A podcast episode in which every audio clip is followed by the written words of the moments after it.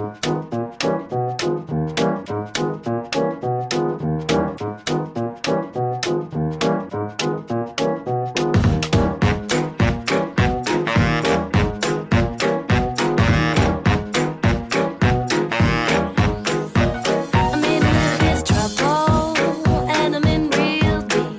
morning and hello everybody. Welcome aboard American English Express. I'm your host Oliver. 各位好，欢迎搭乘美语早班车。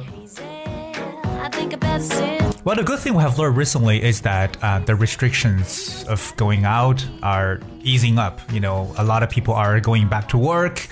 And of course, um, you know, people are getting happier. But there's one thing we've noticed is that, is that wherever you go, you have to have your temperature taken at the entrance of the places.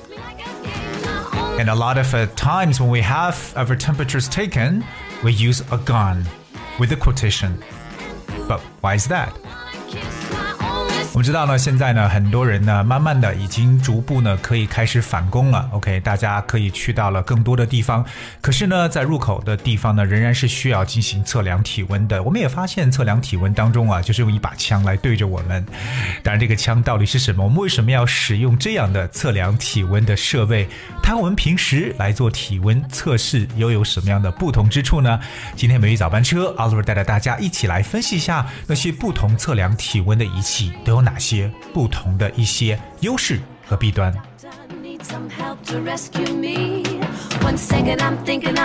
而 we understand that amid the novel coronavirus outbreak, you cannot enter malls, stores, supermarkets, offices, metro stations, or residential compounds in China without having your temperature taken at the gate. Staff members prefer to use the forehead thermometer rather than the ear or mercury ones. Why? Well, the forehead thermometer takes one's temperature by sensing the infrared energy radiating by the human body, as all materials emit infrared energy when the temperature is above absolute zero 我们知道，在这个新型冠状病毒爆发期间呢，在我们中国，如果说，呃，这个你要是去各种的商场啊、商店、超市、办公室、地铁或者住宅区的话，一定呢是要在门口测量体温的。我们也知道，很多工作人员呢更加使用就是这种叫做额头温度计，而不是这种耳朵或者说水银的温度计。可是为什么呢？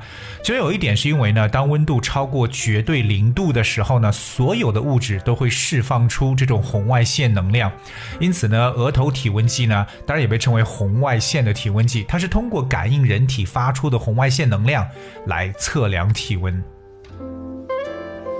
但我们在这个当中先学一点相关的英文知识，稍后我们来补充一下为什么要使用我们所说的额头的这个测温计呢？Well, there are a few language points I want to point out. The first one is I think a very interesting word and very important。第一个特别大家要知道的一个词就是怎么说小区或者居住区，对不对？对于我们所居住的小区或居住区呢，首先要记住一个词是 residential，因为我们是以居住为目的的一个住宅，residential。residential compounds. All right, residential compounds.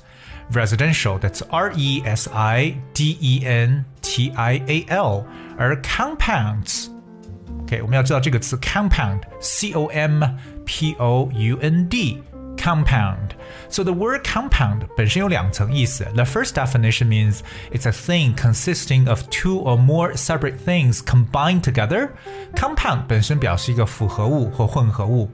but of course, the word compound could also mean an area surrounded by a fence or wall in which a factory or other group of buildings stands. 那第第二层意思呢，就是我们所说这种有围栏呢，或有围墙把它围起来，里边会有一些建筑群或工厂的地方。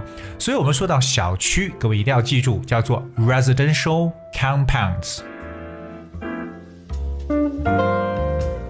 对于小区的说法呢，如果说不用说这个 compounds 的话，也可以换成 quarter，q u a r t e r quarter，因为我们有时候说居住区或住宅区呢，也叫做 residential quarter。另外，我们来看一下测量体温的说法，测量体温就是 take one's temperature。Take one's temperature。在入口区呢，要测量体温，就是 you will have your temperature taken at the entrance。have your temperature taken，就是让别人给你来测量体温的一个动作。总之，这个动词短语就是 take one's temperature。但有另外一个部位，各位记住，就是前额，对不对？前额叫 forehead。forehead，f o r e h e a d。除了 forehead 之外，其实还有一种一个部位就是 wrist，我们的手腕，对不对？wrist，w r i s t。wrist 就是手腕，我们说我们戴这个手表就叫 wrist watch，就是腕表的意思。但测量体温离不开就是温度计，我们对温度计的说法叫 thermometer，thermometer，thermometer，that spells T H E R M O M T E R，它是由 thermal 热度加 meter 一个表述而把它合到一块去的 thermometer。So thermometer is the instrument used for measuring the temperature of the air, a person's body, etc. 它可以表示像温度计，对不对？测量体温，也可以表示我们的体温计。而我们的这种温度计上的读数呢，就叫做 thermometer reading，可以就是 read 加上 ing 变成一个读数 reading。 我们也知道有各种各样的体温计，其中有一种是使用的 mercury，right？mercury，m e r c u r y，mercury。这 mercury 可以表示水星，but mercury is a chemical element. Mercury is a poisonous silver liquid metal used in thermometer。那它也是一种物质，大就是水银或者叫这个汞，就叫 mercury，like quicksilver，对水银的一种说法。 还有一个呢，就是红外能，我们叫 infrared energy，infrared energy，而可以释放出这种红外线的一种能量。所以说，我们说到这个使用这个不同的。测量温度的方式呢，它会有一些不同的 pros and cons 优势和弊端，我们分别来跟大家来去讲述一下。当然，我们有一个表格跟大家来去共享，这个表格里边会列得非常的清楚。如果你想获得这个表格的内容或者我们讲解的文字版本，只需要各位搜索和关注一下微信公众号。美语早班车就可以找到。我们来可以给大家看上三种的测量体温的设备。第一个就是这 mercury thermometer，这种水银的温度计，就大家可能生病的时候呢，把它夹在腋窝底下来去测量。它的优势在于 cheap and high accuracy。嗯，第一呢，价格比较廉价；第二个呢，它的精准度很高，high accuracy。可是它有一个 disadvantage，就是它的弊端。它的弊端是需要有 body contact 身体的接触，and also it's a long time。you know long measuring time 测量时间比较长，通常我们如果说发烧感冒，可能测量体温需要十到十五分钟吧，对不对？So long measuring time。 第三个呢，就它的材质，it's made of glass and the contents harmful is broken，对吧？它是由这个玻璃做的，所以很容易会破碎。这就是第一种 mercury thermometer，我们一般的这种体温的温度计。第二个跟大家去看的是 ear thermometer，那很明显，ear 就是耳朵，ear thermometer 就是放在耳朵上来测试的。它的优势在哪里呢？Well, it has short measuring time and relatively high accuracy。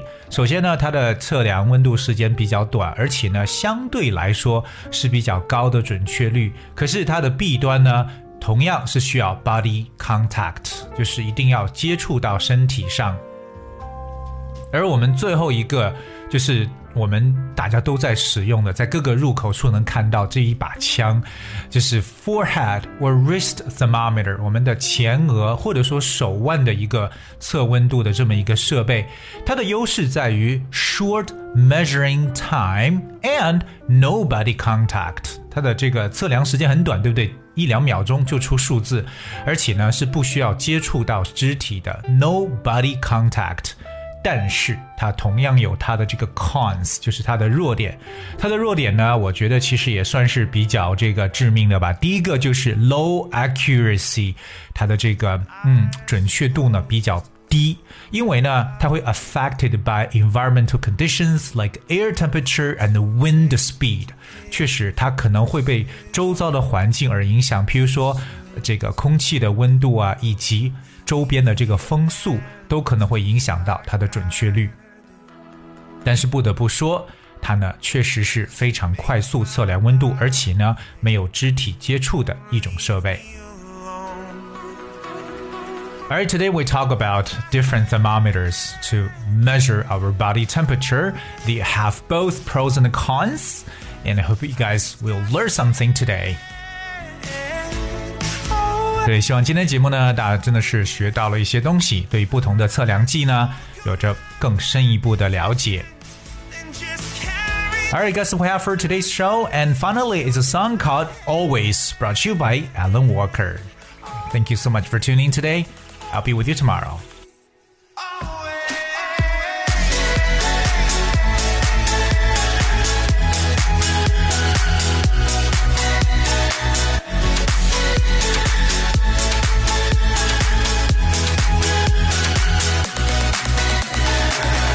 Cracks won't fix and the scars won't fade away. I guess I should get used to this. The left side of my bed's an empty space. I remember we were strangers.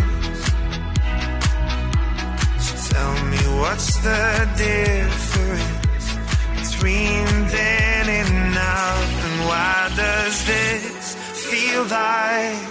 drowning, trouble, sleeping, restless, dreaming? You're